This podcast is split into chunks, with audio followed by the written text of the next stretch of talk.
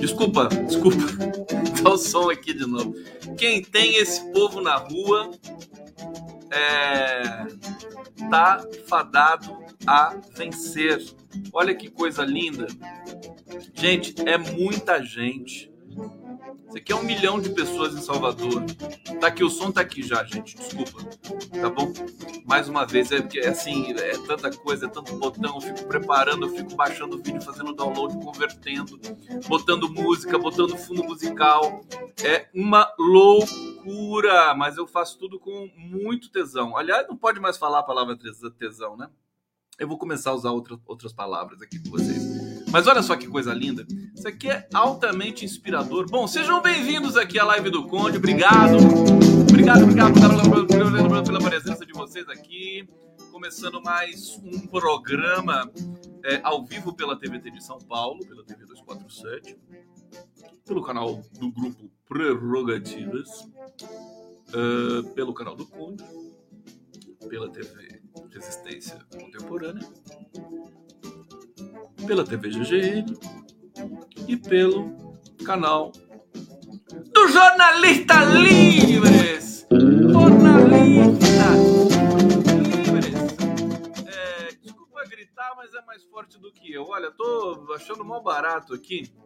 Anderson Sonoda tá aqui, vai vendo o condão. Lula é eu arrebentando, mano. É, Alzira Albano, Zica Porto Alegre. Beijo para você, Diomares Negrete. Boa noite, Conde.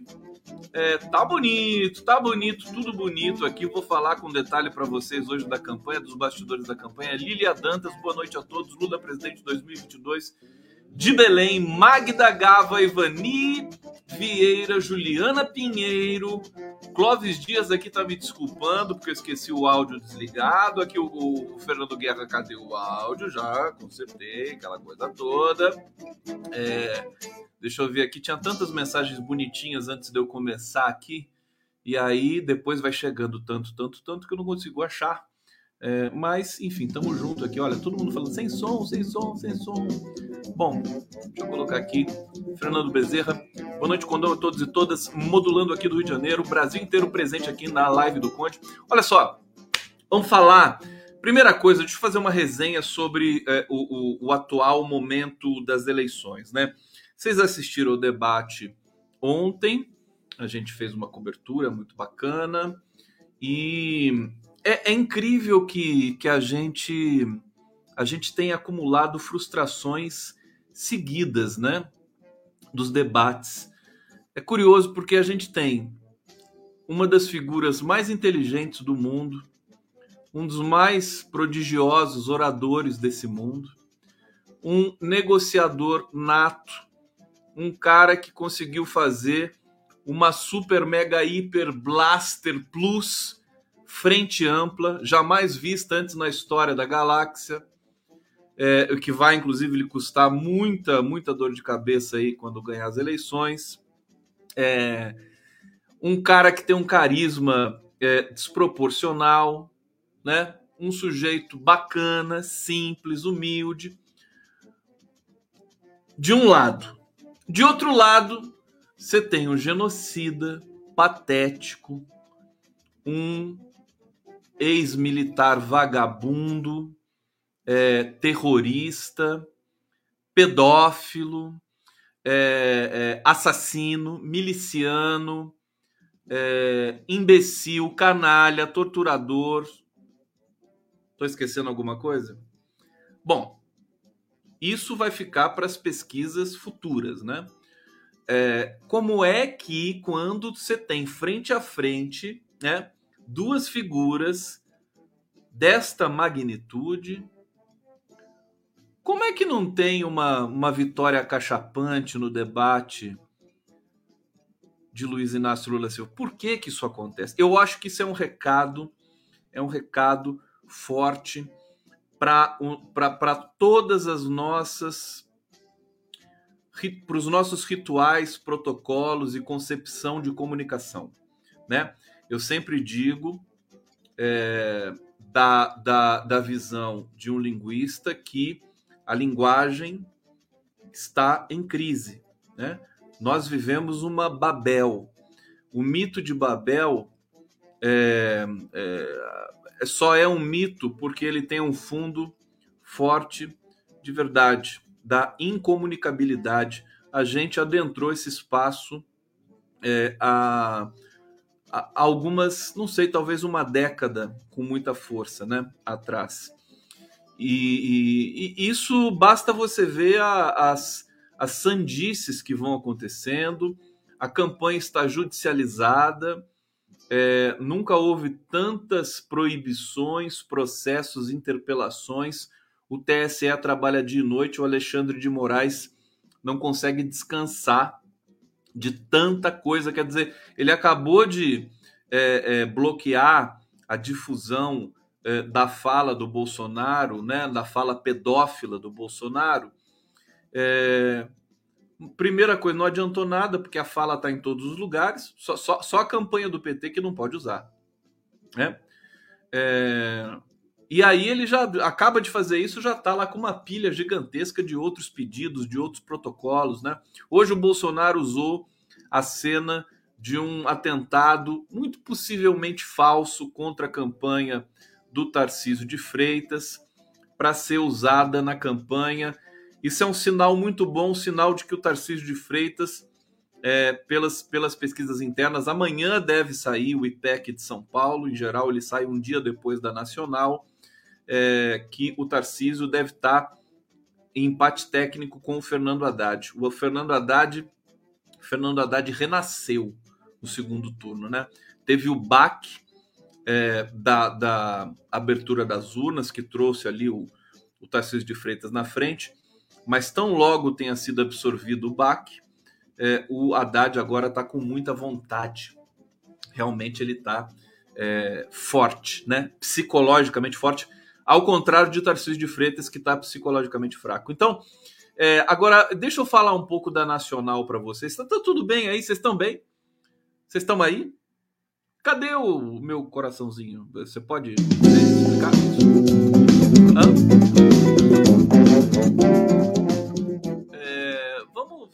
circular aqui o coraçãozinho do Conde. Obrigado, vamos chegando aqui para nossa live. É, deixa eu agradecer mais uma vez aqui a todos os canais que estão nos retransmitindo. E deixa eu falar um pouco da, da, da, situação nacional. Obrigado. Olha só quantos corações aqui. Dá até vontade de colocar na tela. Eu posso colocar na tela. Quer ver? Ó? Eu vou colocar vocês na tela aqui. Agora eu estou muito, tô muito atrevido agora com as coisas aqui do nosso da nossa cena. Deixa eu ver. Corações. Mande, mande corações. Corações, corações, corações. Para eu colocar na tela aqui. Quer ver? Deixa eu aumentar isso. Deixa eu ver como é que eu faço aqui. Tuque. Tuque. Não. Não dá para fazer. Então deixa eu diminuir de novo. Diminui. Aumenta um. Aumenta um. Deixa eu ver como é que eu coloco isso na tela. Quer ver? Eu vou colocar e vai virar, vai acontecer um. Quer ver? Ó? Olha só, pronto.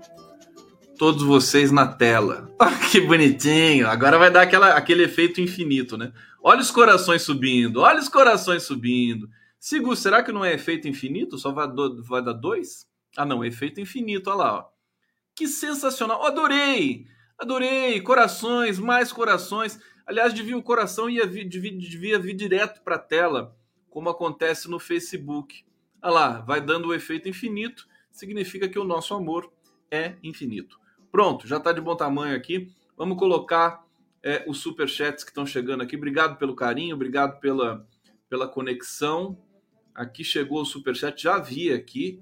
É da minha queridíssima Cadê? Não consigo botar na tela. Ana Elisa Morelli, Vinícius e Conde, amo vocês. Mas o Vinícius não tá aqui. Só tô eu aqui. Viu, Ana? O Vinícius está na live da tarde que a gente fez hoje, que foi muito boa, por sinal. É, bom, eu trazer essa percepção do excesso de judicialização é perigoso, né? É uma situação inédita. É, parece, né? Parece que isso tem está diretamente conectado a esse colapso da significação.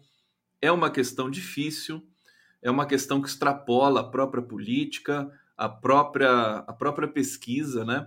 se não no campo da análise do discurso. A gente vai precisar de muita linguística para resolver esse problema. Eu sempre tenho dito isso, né?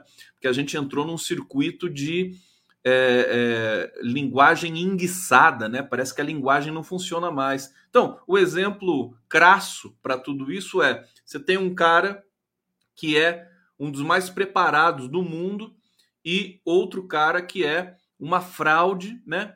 E você não consegue, né? Quando os dois estão ali em embate direto, você não consegue.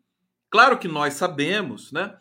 Mas concretamente fica, fica uma incomunicabilidade. Os fanáticos seguidores do Bolsonaro continuam gostando do Bolsonaro e né, você não tem uma, uma mudança. E quem admira o Lula, enfim, quem admira a democracia, continua ali achando uma barbaridade que a gente continue tendo essa situação é, descompensada. Deixa eu pegar o comentário do Marcelo Lacerda.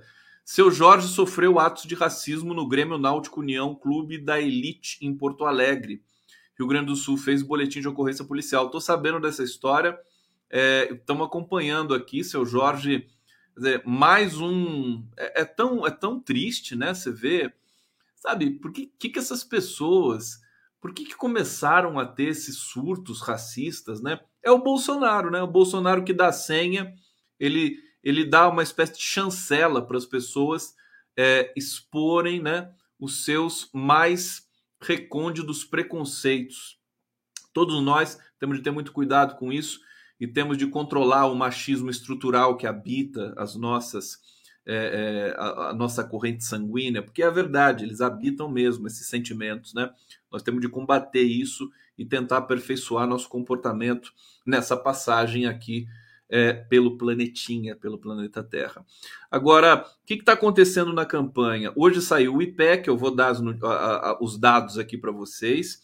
É, as intenções de voto estão cristalizadas, não tem mudanças muito drásticas, o que enseja a gente a demolir alguns argumentos que estão aí na praça, né? lidando com janonismo cultural, é, essas questões aí que são até interessantes, mas vamos ver na prática o que está acontecendo com tudo isso. Eu gosto de dar vazão ao contraditório, não gosto de dogmas, né?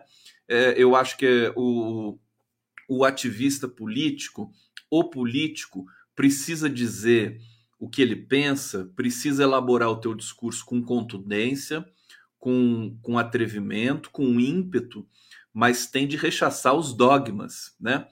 É, e tem muito dogma na praça. A gente reclama da, dessa febre evangélica, né? A gente, é, caras pálidas, a gente quem? É, setores aí da esquerda digital, né?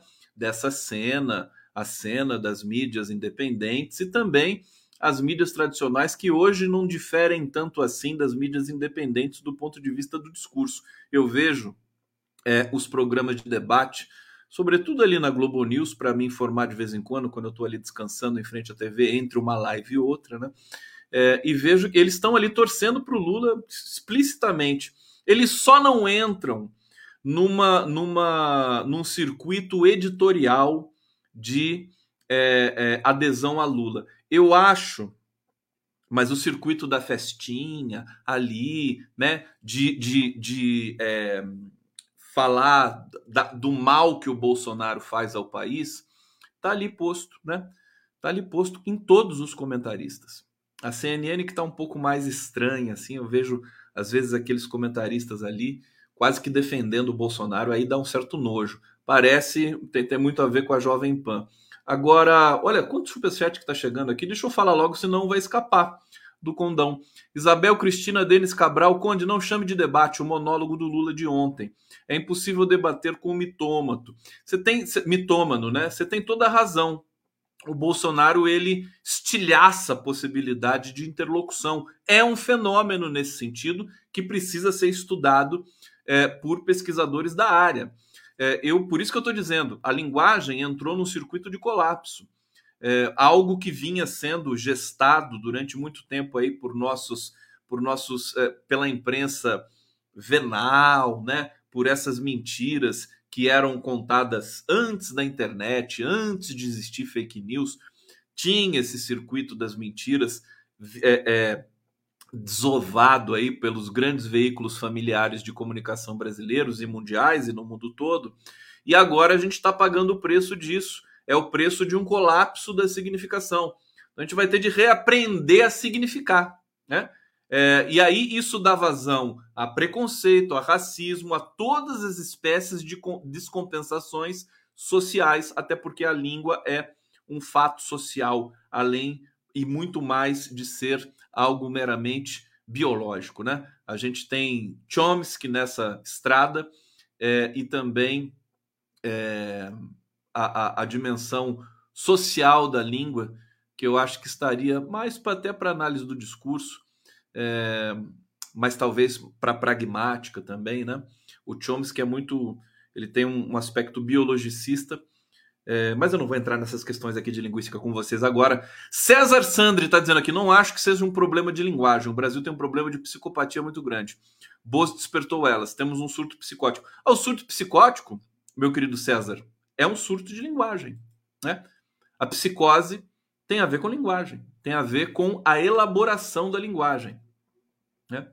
Tudo, tudo tem a ver com linguagem, tudo. As patologias, o autismo, é, a esquizofrenia, tudo tem a ver com a, a, a, a digamos, a, a, maneira de distribuição né, é, dos signos, da, da, da compreensão da cadeia significante dentro da nossa mente, dentro do nosso cérebro. É cognitivo, é biológico, mas é também linguístico é também um fenômeno de linguagem. É, deixa eu pegar mais um comentário aqui. Ah, não, esse aqui já estava, tinha acabado de ler do César. Então, é, eu tenho observado é, que a campanha, a, a, gente superou tanta coisa, existe um cansaço agora na campanha é, de, de, de, de, Lula, evidente, né? É, a gente viu essa festa maravilhosa, os atos mais bonitos da história brasileira, os atos públicos, esse de Salvador, com o qual eu abri aqui a live de hoje para vocês. E a gente pode pegar todas as imagens do Recife. Tinha que fazer um documentário disso, hein, Estuquinha? Ô, Estuquinha! Fazer um documentário desses atos, né? O Stucker deve estar tá fazendo. É, é, há, demais, né? Se, se, qualquer um de nós quiser fazer um documentário desses, dessas imagens, que se tornaram públicas, estão em tudo, estão toda na campanha do PT, né? Que foram lindos, né? Teresina, Belo Horizonte, Rio de Janeiro, São Paulo, Florianópolis, Curitiba, Porto Alegre, por onde o Lula passou nesse país, foi um evento é, sempre sempre se produziu um efeito, um evento é, extraordinário, extraordinário, é, com muita com muita emoção. Agora por que, que eu tô, tô, tô dizendo desse cansaço? Porque o Lula passou e a campanha e seus auxiliares, assessores, né, durante muito tempo articulando é um desgaste gigantesco, mobilizando movimentos sociais, sindicatos, né, fazer essa frente ampla que o Lula constituiu. Você imagina o desgaste que é para fazer tudo isso, quantas quantas contrariedades que você tem que enfrentar dentro do teu partido. Só o estresse de trazer Alckmin para o campo progressista já é, um, já é um acontecimento à parte. Provocou muito desgaste. Ali, estou falando de desgaste de energia, não é propriamente desgaste nem de discurso, de nada disso. Então, estou percebendo isso. Existe o cansaço, nós estamos sofrendo há muito tempo, né? o Bolsonaro joga sujo. É, é, a gente percebe que o do debate de ontem é, embora o Lula tenha descansado para se preparar para o debate, existe um cansaço acumulado que não é da ordem do, do, físico, é da ordem praticamente histórica, né? Existe um cansaço de ter de enfrentar Bolsonaro até hoje e isso ainda não está resolvido.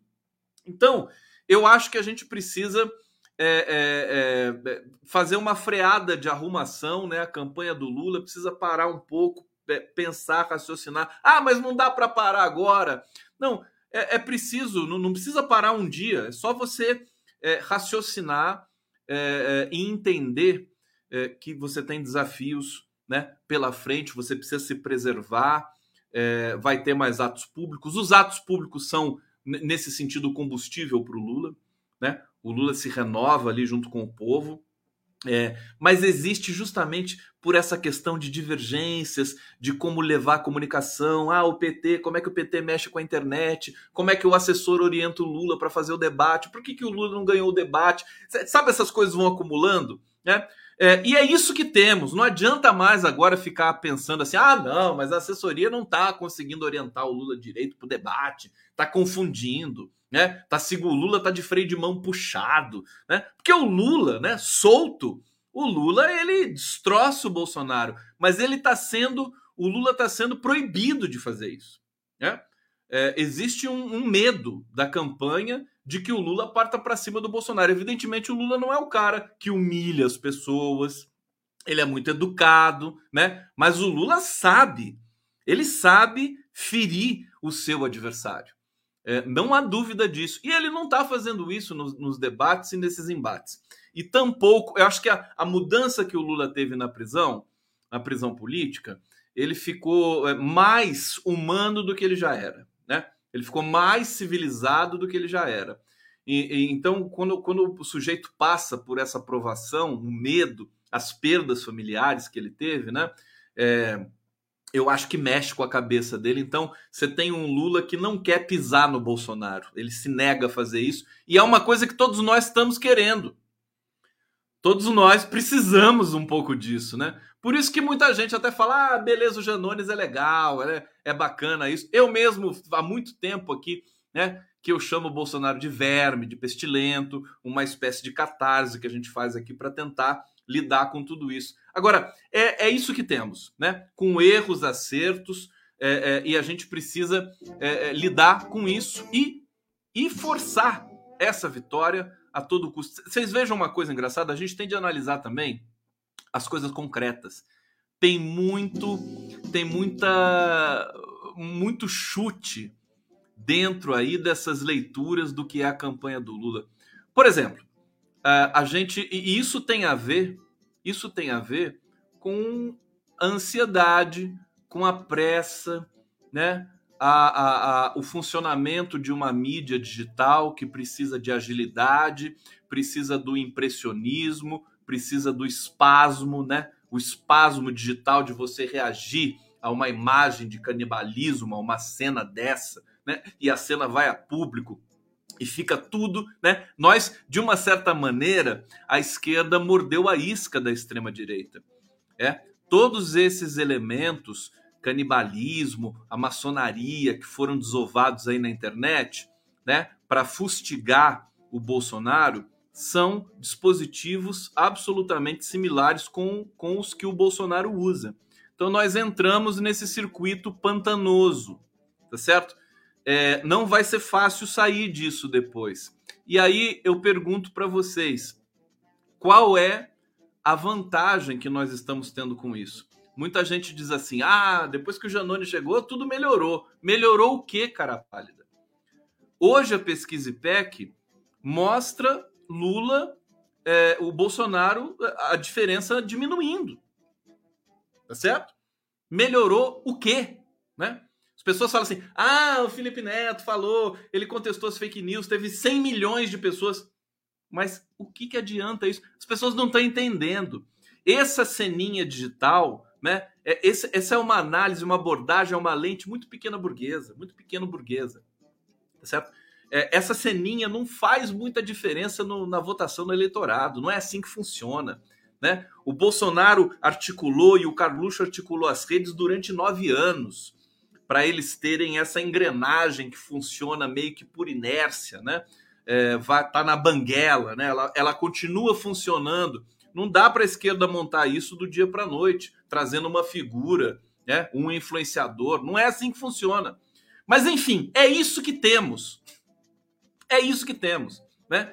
É, e, e, e, na verdade, o mais talentoso de todos nessa história toda é o próprio Lula. É ele que dialoga, é ele que conversa, é ele que consegue botar a bola no chão, é ele que codifica os sentidos sociais e traz e, e organiza um discurso é, para a, a, militância e para a, o debate público brasileiro de maneira geral, para a sociedade brasileira. Então, a gente está muito carente de sentido, né? Nós estamos numa espécie de abstinência de significação. A significação está fraca, está rarefeita nesse momento. É, as coisas perdem. Isso é o fenômeno das redes sociais, mas é o fenômeno também de uma certa de uma certa falta de caráter, de uma certa falta de ética das elites brasileiras, do mercado financeiro, dos jornalões, né, da imprensa tradicional brasileira. Eles tratam a linguagem, eles levam Bolsonaro a sério, né? Agora estão tendo de lidar com essas contradições e fica tudo muito difícil para gente, a gente encenar um debate público mais uma vez. É, tá complicado. Eu estou preocupado, estou muito confiante. Acho que o Lula vai vencer. Acho que depois dele vencer, a gente vai ter outra dor de cabeça que é para controlar o Bolsonaro na sua sanha golpista. Calma que eu já vou botar a vinheta. É, é, é, mas é, eu preciso dizer isso para vocês. Então, existe um cansaço. E a campanha do Bolsonaro, pelo contrário, é, eles estão, eles ficaram assanhados. Qual que é, qual que é o, o, a grande questão do primeiro para o segundo turno. É aquilo que eu vinha falando para vocês aqui desde sempre. Não pode depositar todas as fichas numa vitória no primeiro turno, porque se ela não acontece, vem um balde de água fria. Claro que esse balde já passou, mas ele deixa um gosto amargo. Tá certo? Por outro lado, deixou bolsonaristas assanhados. É, é, e com esse segundo turno, que era tudo que o Bolsonaro queria. Sabe uma coisa impressionante que aconteceu ontem, gente? É, é, eu não tô pessimista, gente. Para com isso. Eu tô, na verdade, tô, tô aqui narrando a, a minha visão de Brasil para vocês aqui, humildemente, é, reiterando que não gosto de dogmas, que quero ouvir o que vocês estão dizendo, que sempre vou ler os comentários que vocês vão colocar aqui. Espero as críticas, as sugestões, né? As contrapartidas. Mas não se trata disso. É muito é muito simplificador, é fulanizar demais. Eu odeio quando vem essa coisa. Ah, você é pessimista, você é otimista. Você divide o mundo em pessimistas e otimistas. É, é fulanizar demais, né? Eu parei de. Eu, eu não uso mais esses termos, né? A não ser jocosamente. A não ser jocosamente. Não, não dá para lidar com isso. Você entendeu? É, é aquela coisa do, do Gramsci. Tem assim, é, é a força. Você, você tem de ter um discurso um, um, ímpeto, um tom de vitória que você sempre deve carregar consigo. Agora, você não pode subestimar as adversidades. Ora, o que, que aconteceu ontem no debate? O staff do Lula subestimou o Bolsonaro. O Bolsonaro estava preparado para o debate.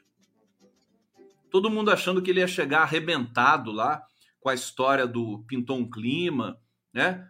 É, que ele ia estar tá cansado, ele fez live de madrugada, que ele ia estar tá arrebentado, destroçado. Não, ele chegou inteiro para o debate, preparado, claro que preparado com aquela cantilena né, de uma profusão de mentiras, aquela, aquele lugar comum que ele fala que o governo dele deu certo, que todo mundo está feliz com o governo dele, que está todo mundo comprando, que não tem inflação, tá certo? Ele fala, e ele fala, e ele tem qual, qual que é o detalhe nisso tudo? É, como o Bolsonaro mente e gosta de mentir, ele parece alguém, paradoxalmente, que está falando a verdade na televisão. Para muitos incautos que estão ali assistindo. Porque ele, ele é um profissional da mentira.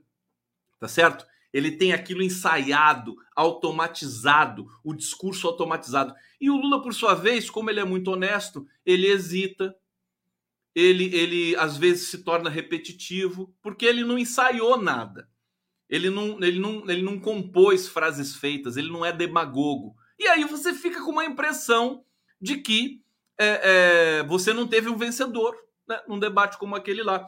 É muito. É, é, é, é perturbador né, pensar que você tem na campanha do Lula muito dinheiro ali aplicado, investido é, na, na, na questão do marketing político, você tem ali os assessores, né?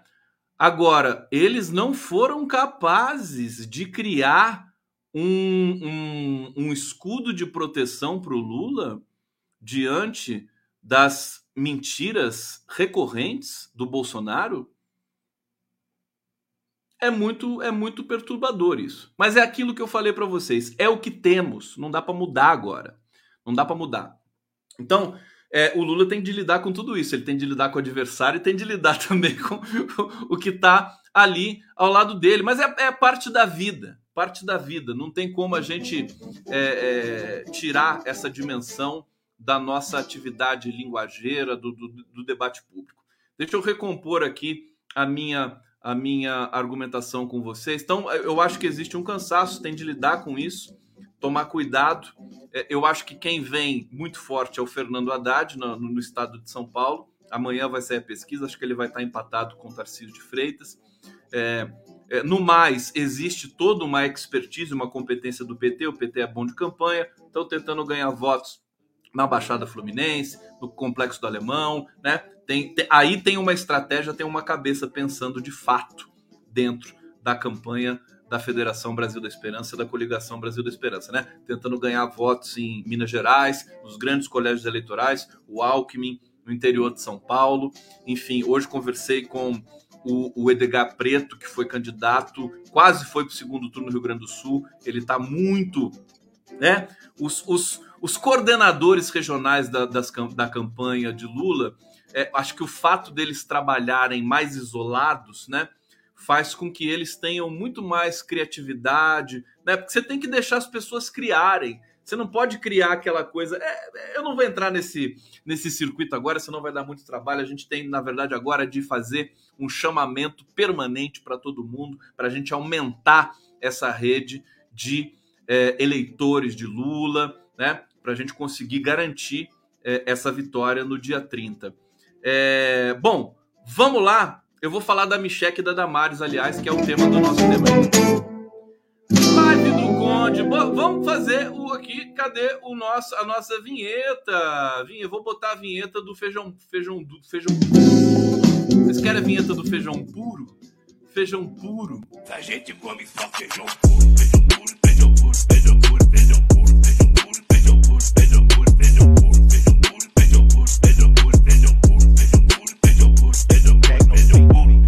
a gente não come um taquinho de carne. Tá aí o feijão puro. Gente, vamos falar dessa questão da Damares e da Michelle, né? É... Eu, eu, eu vi uma notícia, toda essa história aí do pintou um clima do Bolsonaro, né? Essa abjeto, né? É, nojento e abalou demais a campanha dele, abanho, a, a, a, abalou a ponto deles terem de mobilizar, dentre tantas outras coisas, a própria Michele Bolsonaro e a Damares Alves. E o que, que aconteceu hoje? Né? É, o que, que aconteceu hoje? Dam... Você imagina a Damares junto com a Michele? Você imagina uma coisa dessa? Damares e Michele juntas. Duas milicianas. Hã? Que tal? Fanáticas. Obcecadas. Né? Você imagina o que, que é essas duas criaturas juntas?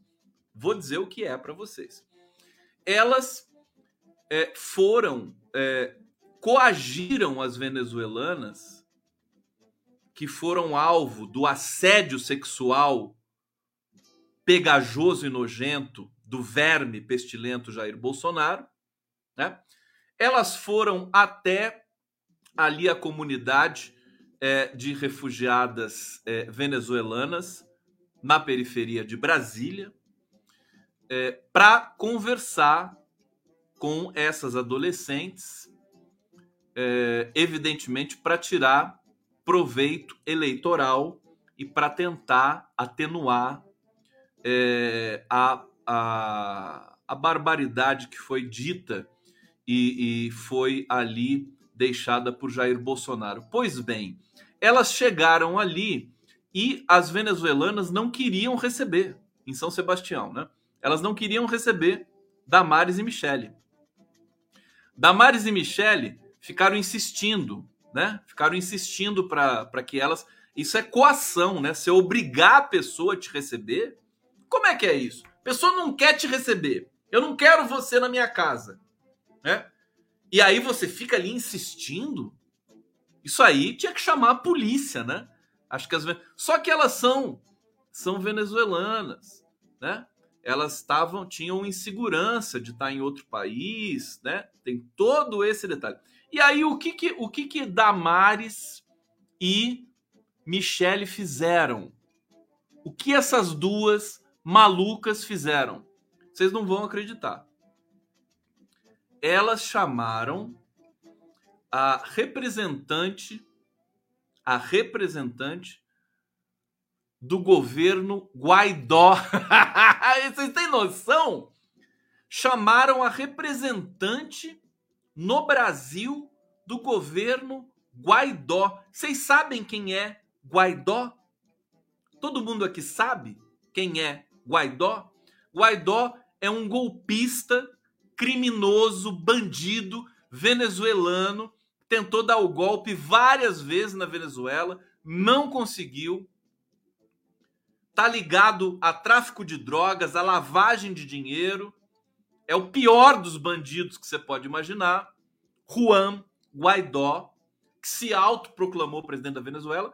E o Brasil tem uma representante do governo venezuelano do Juan Guaidó. Quando eu li isso, isso tá no texto aqui da, da Malu Gaspar do Jornal Globo. Vou ler para vocês aqui. É, é, inacreditável, né?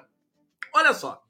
A primeira-dama Michele Bolsonaro e a ex-ministra Damares Alves se encontraram nessa tarde, em segredo, com as líderes comunitárias do projeto social que atende as refugiadas venezuelanas nos arredores de Brasília sobre as quais o presidente da República falou a um podcast na semana passada.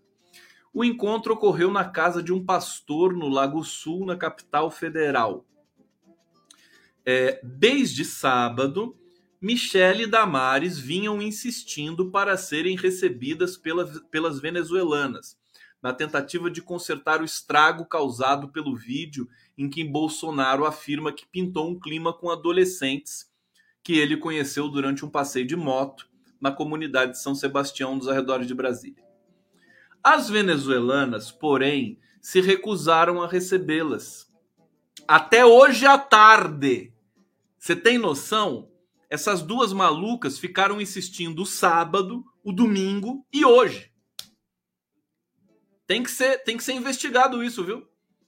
É bom prerrogativas, PT, é, é, entrarem com recurso para saber do assédio dessas duas milicianas com relação às refugiadas venezuelanas lá de Brasília.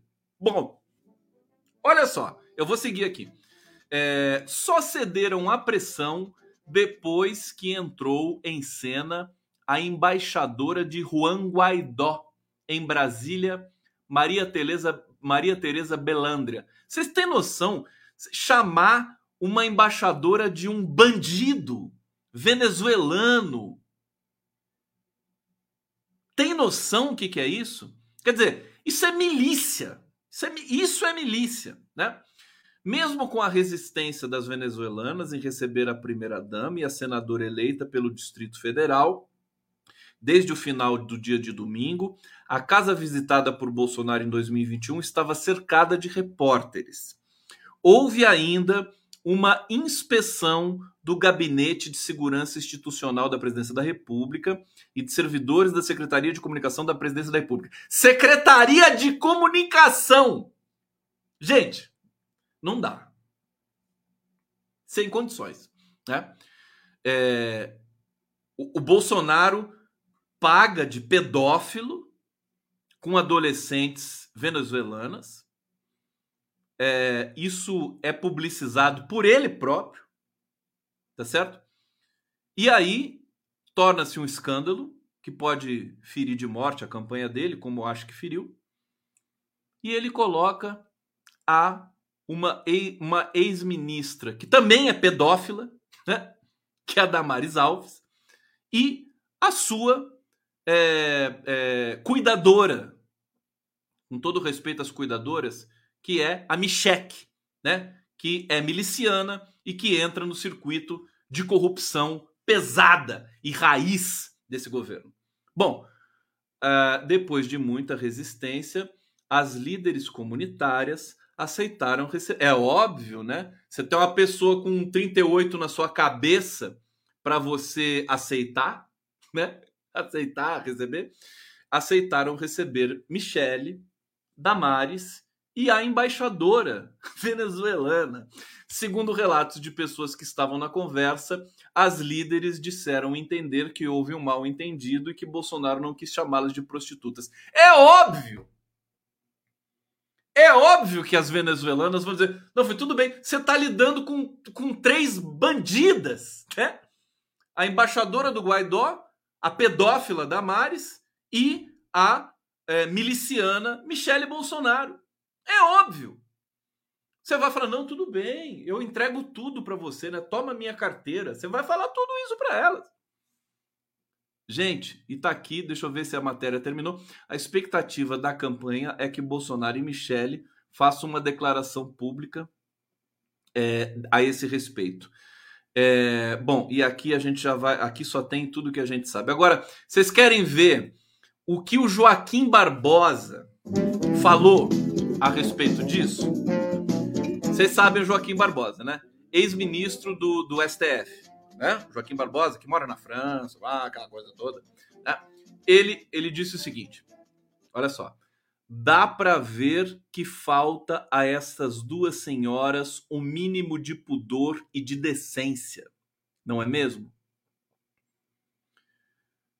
deveriam ter consciência do altíssimo grau de vulnerabilidade social dessas pessoas, em razão não só da idade, mas, sobretudo, da condição de imigrantes.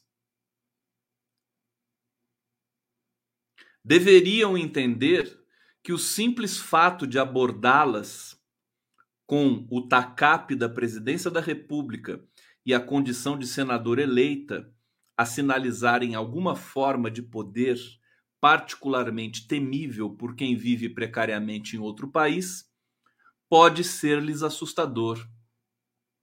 Que gente! Olha, francamente, é uma das é, do, dos episódios mais repulsivos, né? Depois de Bolsonaro fazer o que fez, mandar essas duas doidas de pedra, né, para coagir as adolescentes venezuelanas para arrancar ali algum algum depoimento dizendo que não, tudo bem, foi um mal entendido, a gente vai Pera lá, né? Cadê a polícia? Cadê é, enfim, cadê direitos humanos, né, para cuidar dessas meninas aí, punir o Bolsonaro e punir essas duas malucas, né? É uma coisa absurda. Quando eu li então esse requinte de é, putrefação que é, é, chamar a embaixadora de Juan Guaidó é a mesma coisa de chamar a embaixadora do Marcola, como eles gostam de falar, de associar o Marcola ao Lula, né? É a mesma coisa de chamar a embaixadora do Fernandinho Beiramar, né? para dar acesso ali a uma ação dessas criaturas com as adolescentes que foram vítimas de assédio sexual do senhor Jair Bolsonaro. Demais. Deixa eu falar uma coisa vocês. O Bolsonaro, a família Bolsonaro, olha, não sei não, é melhor eles procurarem imóveis fora do Brasil, viu? Eu tô achando que a família Bolsonaro vai ter que procurar imóvel, pagar a prestação, quem sabe, ou então em dinheiro vivo, fora do Brasil. Será que tem será que tem casa em Dubai para eles? É, Dubai é meio caro, né? Meio caro. Para onde vocês acham que a família Bolsonaro tem que ir? É, eu não sei não, eu não sei não. Eu acho que eles estão procurando, estão procura, já estão procurando casa fora do Brasil. Eu acho, eu acho. Olha, ninguém me falou nada. Ninguém me falou nada. Mas eu acho que eles estão procurando casa, apartamento, né? os filhos, né? Afinal, tem muita gente. Ex-mulher, né? Tem, puta, tem muita gente. Dá para lotar um avião, né? Dá para lotar um avião de miliciano e Bolsonaro, e, e, e, e, Bolsonaro ali, né? Miliciano e quem, o, o, e quem ostenta o sobrenome Bolsonaro. Eu só tô falando assim, eu tô é, só, só comentando de passagem para vocês. Ninguém me falou nada, viu? Vamos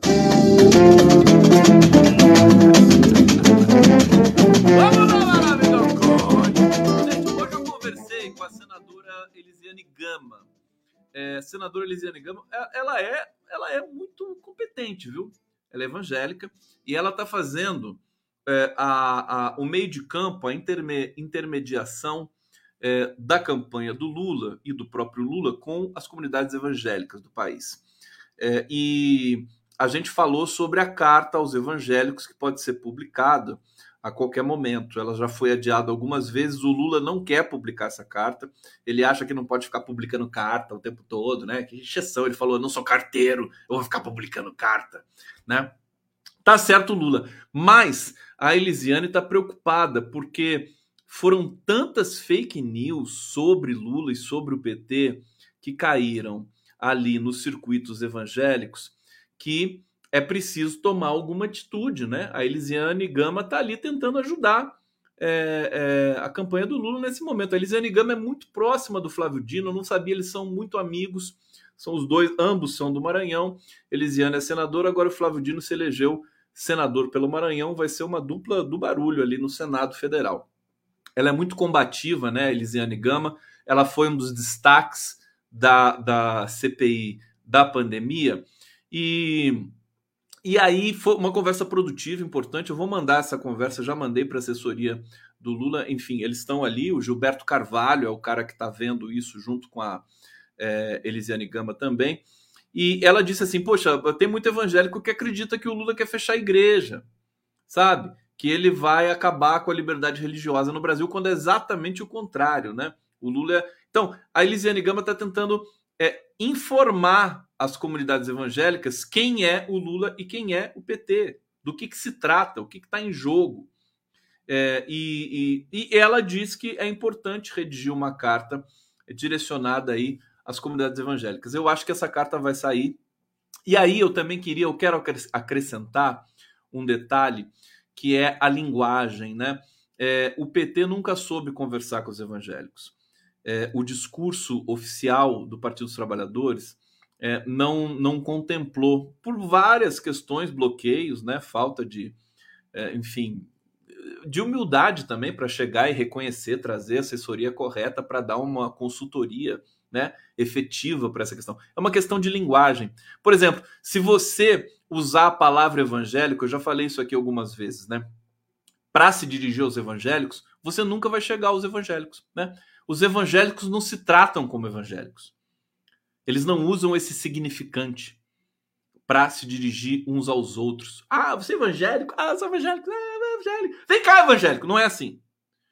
Eles se tratam como irmãos, né? Olha, se vocês se lembram, vocês se lembram, o Ciro Gomes, é, ele estava, quando ele estava fazendo campanha, ele falava irmão o tempo todo. Irmão, irmão, ô irmão, para lá e para cá. Não, a gente vai fazer aqui um programa de é, é, é, compensação das dívidas dos, dos, estudantes, blá blá blá. Irmão, irmão é isso. O, o, o Ciro Gomes usava muito a palavra irmão. Se o Lula começar a usar a palavra irmão nos seus discursos, eu acho que ele é, vai ter uma diferença enorme no circuito dos evangélicos. Né? Essa pesquisa IPEC de hoje trouxe o Bolsonaro se recuperando no circuito católico. Veja, não tem muita lógica, a gente fica até. É aquela coisa, a linguagem está em colapso, não dá para fazer muito prognóstico. Você tem de estudar a questão, a linguagem, com muito mais é, é, sutileza técnica, em vez de ficar na superfície do sentido. Então, o que, que acontece é, é, é, com essa, essa, é, esses episódios do Bolsonaro cá. Foi lá o bolsonarismo intimidou os fiéis em Aparecida no 12 de outubro. Foi horroroso, foi um horror, péssimo. Não mudou absolutamente nada na intenção de voto de ninguém. Nada. Ah, o Bolsonaro falou, ah, é, como é que é? é pintou o clima, não sei o quê não mudou absolutamente nada na intenção de voto de ninguém. Né? as, as intenções de votos estão de votos de votos, né, estão cristalizadas. Essas coisas não estão fazendo mais efeito. É triste constatar isso, mas é constatável. É profundamente constatável. É, e aí o que fazer? Eu acho, né, que a malandragem é justamente você mudar essa linguagem e se dirigir. O Lula precisa se dirigir aos irmãos brasileiros dele, né, e de todos nós. Precisamos falar irmão, é irmão para lá, é irmão para cá, porque senão não vai dar, viu? Senão vai ficar muito difícil essa diferença. E aqui eu vou trazer então, deixa eu trazer aqui o, a, as lâminas rapidamente para vocês da pesquisa IPEC. Está aqui do portal G1, que gentilmente cedeu aqui para a live do Conde né, os direitos para passar aqui esse tipo de informação. Vocês estão vendo aqui. É... Tá aqui. Simulação de segundo turno, Lula-Bolsonaro. Você vê que é uma estabilidade perturbadora, né? Lula 51, 51, 50. Bolsonaro 43, 42, 43. Aí você vem aqui para os extratos. Sexo feminino, Lula 41, Lula 51, Bolsonaro 40. O Lula caiu, dois pontinhos, e o Bolsonaro está estável. Masculino, o Lula está na frente, 47 a 46, empate técnico, Lula caiu um pouquinho, Bolsonaro subiu um pouquinho. Idade, 16 a 24, estabilizado. 25 a 34, empate, empate radical aqui, o Bolsonaro estava na frente. É, 35 a 44, Lula passou o Bolsonaro, ó, fez o X, né? Nesse segmento aqui, surpreendentemente, Lula passou o Bolsonaro. 45 a 59 anos. Aqui, Lula caiu de 56 para 48 e o Bolsonaro subiu 5 pontos também. Vocês estão acompanhando, né? Mais de 60 anos, está estabilizado. Renda familiar, estabilizado é, de 1 a 2 salários mínimos, estabilizado. De 2 a 5, Bolsonaro está abrindo uma distância aqui no segmento de 2 a 5 salários mínimos. Vocês estão acompanhando? É, mais de 5, o Lula está se recuperando um pouquinho, embora a distância seja muito grande. É um segmento muito é, é, limitado também da sociedade. Nordeste, o Lula continua na frente, é, muito na frente. Norte, Centro-Oeste, Bolsonaro também não variou muita coisa. Sudeste, Bolsonaro passou Lula. É, tá 46 a 44, empate técnico no Sudeste. Sul, Bolsonaro na frente caindo um pouquinho. Olha só, religião católica. O Lula tinha 60, foi para 56. O Bolsonaro tinha 34, foi para 38. Então, como é que se explica isso? Depois de o cara pagar de pedófilo, do cara agredir as pessoas em, em, em Aparecida do Norte. Quer dizer, são outras forças que estão atuando nesses segmentos do Brasil. Aqui na, na religião evangélica, é, Bolsonaro 60%, Lula 32%. Eu acho que é aqui que a coisa vai se dar e vai se resolver.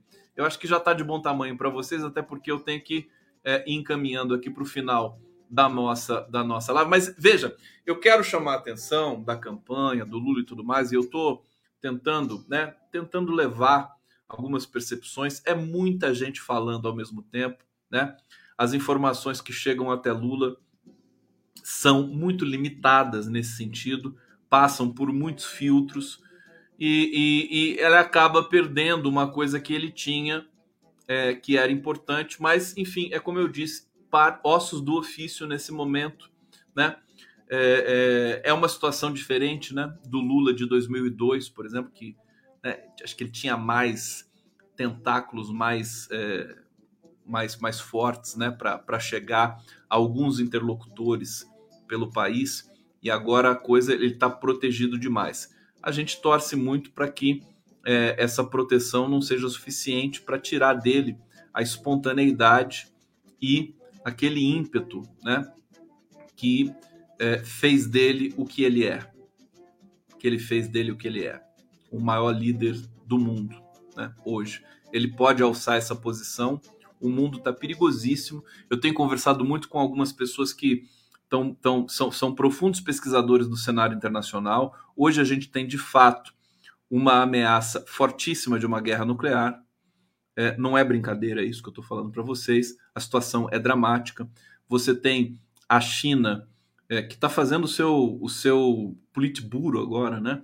O Congresso do Partido Comunista Chinês, que vai levar o Xi Jinping mais uma vez a continuar, né? Pela terceira vez, é, seguir à frente da nação chinesa. E, e, e, existe uma competição muito forte. Os Estados Unidos estão muito acuados com o crescimento chinês. A China cresceu de repente, eu estava vendo as estatísticas, né? É de 2000 e 2007 para cá, né? A China explodiu, começou, a, explodiu o crescimento em 2007 e ela tá é, passou os Estados Unidos já, né? Em paridade de poder de compra já passou. Em dólares ainda não. A produção, o produto bruto da China, né? Então, é, os Estados Unidos estão perdendo essa ascendência no mundo e eles vão perdendo e vão perdendo é, é, é, também as estribeiras, né? Vão perdendo as estribeiras. Há uma total entrega dos países europeus para os é, é, é, desígnios dos Estados Unidos. então, a gente está num momento muito turbulento do mundo, sem contar com esse colapso da linguagem que não é exclusividade do Brasil, né? Isso acontece também no, no mundo todo. É, então, o Lula pode exercer um papel fundamental de levar a paz, de combater a fome, de combater a violência, de não permitir que haja uma guerra, é, é, que haja essa, essa, esse genocídio que está prestes a acontecer na Ucrânia e já está acontecendo, na verdade, e ali em todo o leste europeu. Então, é, é muito importante né, a eleição do Lula. E veja, com tudo isso, nós ainda temos uma eleição incerta, né? Porque a vantagem de sete pontos, seis pontos, ela é muito, muito, muito justa para é, um país que pode ter problemas de abstenção, que pode ter muita sabotagem por aí. Então, a minha, é, é a minha, o meu recado, né, o meu desejo é que a campanha do Lula não administre esse, essa vantagem, que eles tentem avançar mais e, e ganhar mais substância, né? E para isso, quando você quer crescer, né? Quando você quer é, ganhar mais espaço, você tem que arriscar. Você não pode ficar parado, né? E você sabe que o time de futebol que faz 1 a 0 e, e, e vai para retranca, ele toma o empate e às vezes toma a virada. Então, é preciso que é, o Lula e a campanha do Lula lembre-se do que significa a palavra arriscar. É preciso arriscar alguma coisa, porque senão vai ficar muito perigoso. Né? Na véspera da eleição, você está quase que num empate técnico nas pesquisas, né? sendo que as pesquisas no primeiro turno deram aquela diferença na intenção de voto do Bolsonaro, é, passando para as urnas, foi bem diferente. Então, eu acho que falta um pouco de coragem, né? coragem retórica, coragem discursiva. É, acho que é, é, essa história do efeito Janones, efeito não sei das quantas, eu não vejo nenhum resultado concreto disso. É só para bolha, paradoxalmente. Ah, mas o Janones fura a bolha. Mas e, e o que, que adianta? Mudou a intenção de voto no Lula? Não mudou nada. A coisa está ficando cada vez mais difícil. Então tem alguma coisa errada acontecendo. Acho que mesmo com essa coisa errada, o Lula vai vencer. Mas seria interessante a gente não sofrer tanto. Não é verdade? Vamos lá, gente. Obrigado. Aqui, Live do Conde, obrigado pela presença